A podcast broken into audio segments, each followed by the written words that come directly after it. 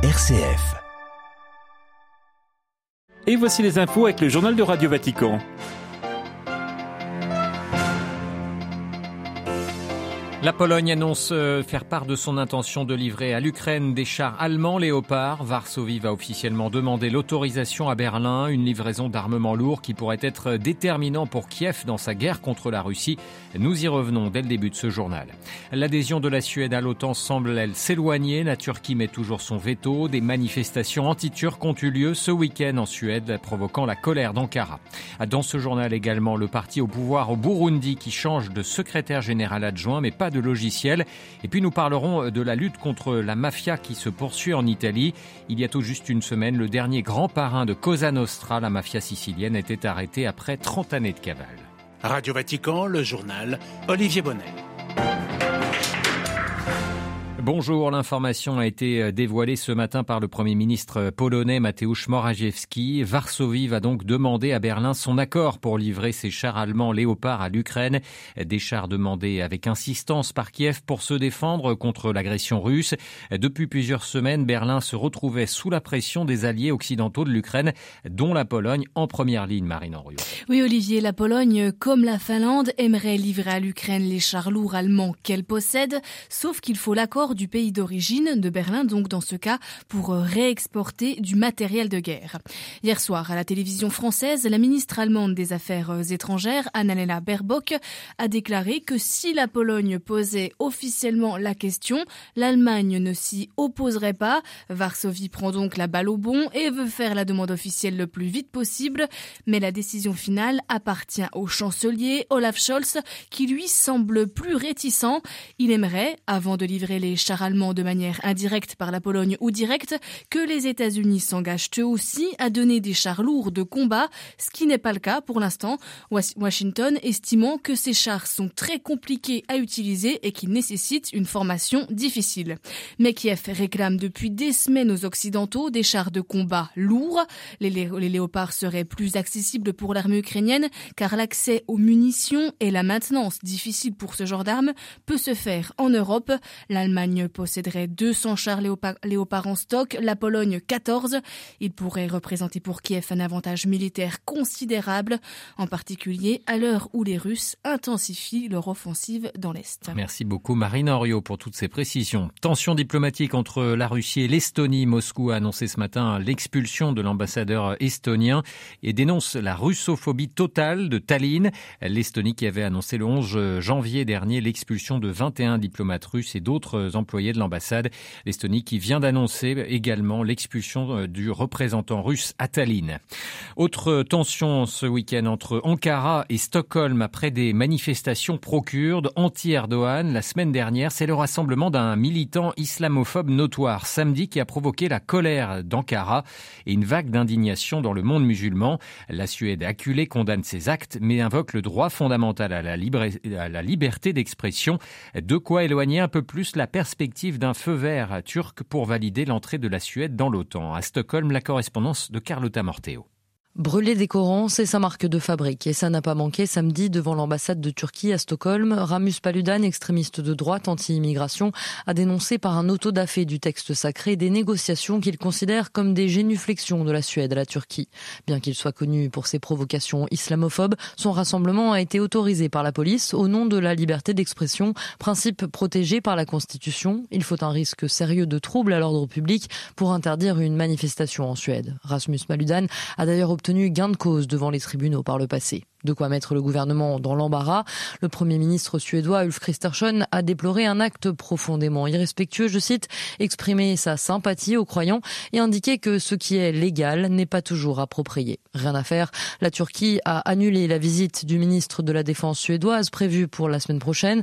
Une visite censée faire avancer des discussions qui patinent puisque la Suède ne peut répondre favorablement aux demandes d'extradition de la Turquie étant donné que sur ce dossier aussi, ce n'est pas le gouvernement qui a le dernier mot mais la justice. Stockholm, Carlotta Morteo pour Radio Vatican. Une visite symbolique en France, celle entamée ce lundi par le chef d'état-major de l'armée algérienne à Paris, une première depuis 17 ans.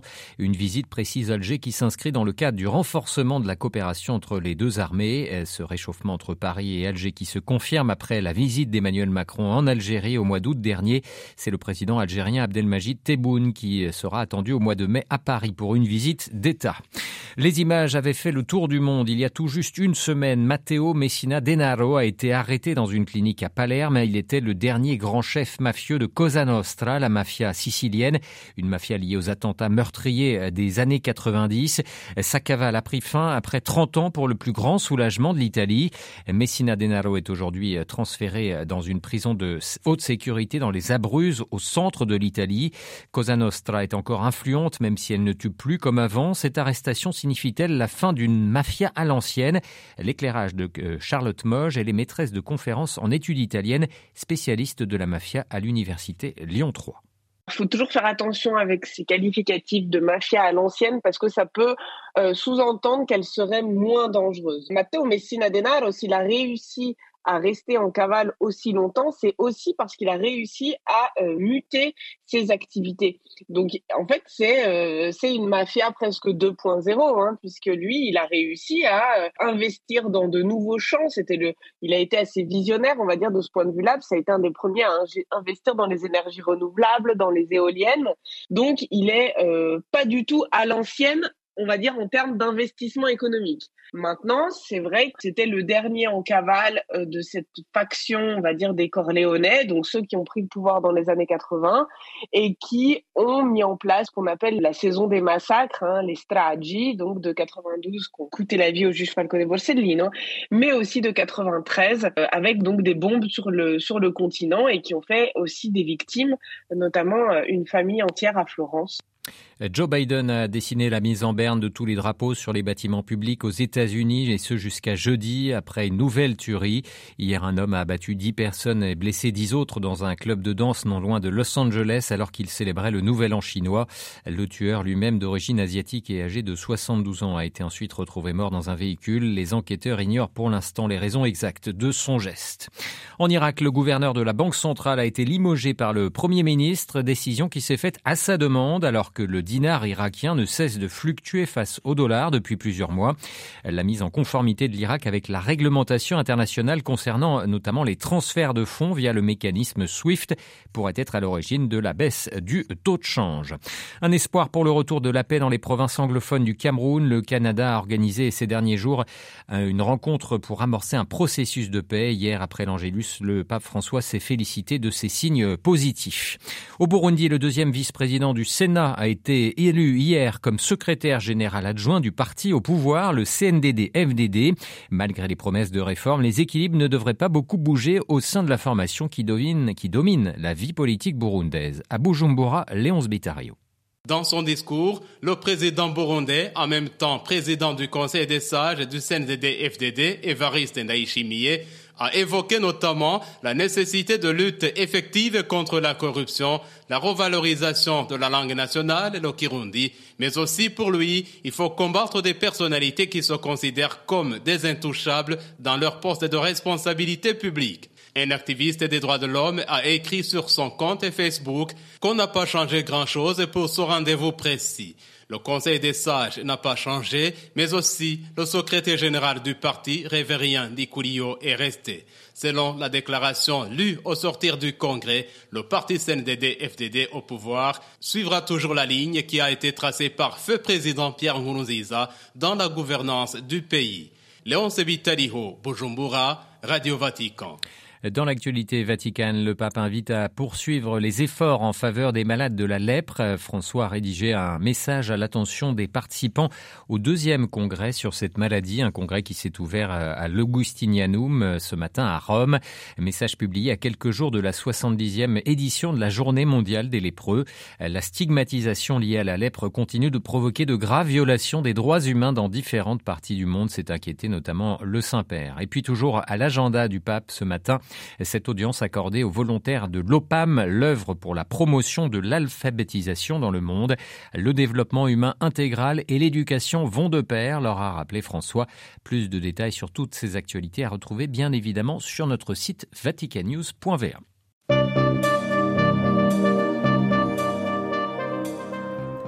Vatican News que vous pouvez évidemment retrouver aussi sur Twitter et sur Facebook.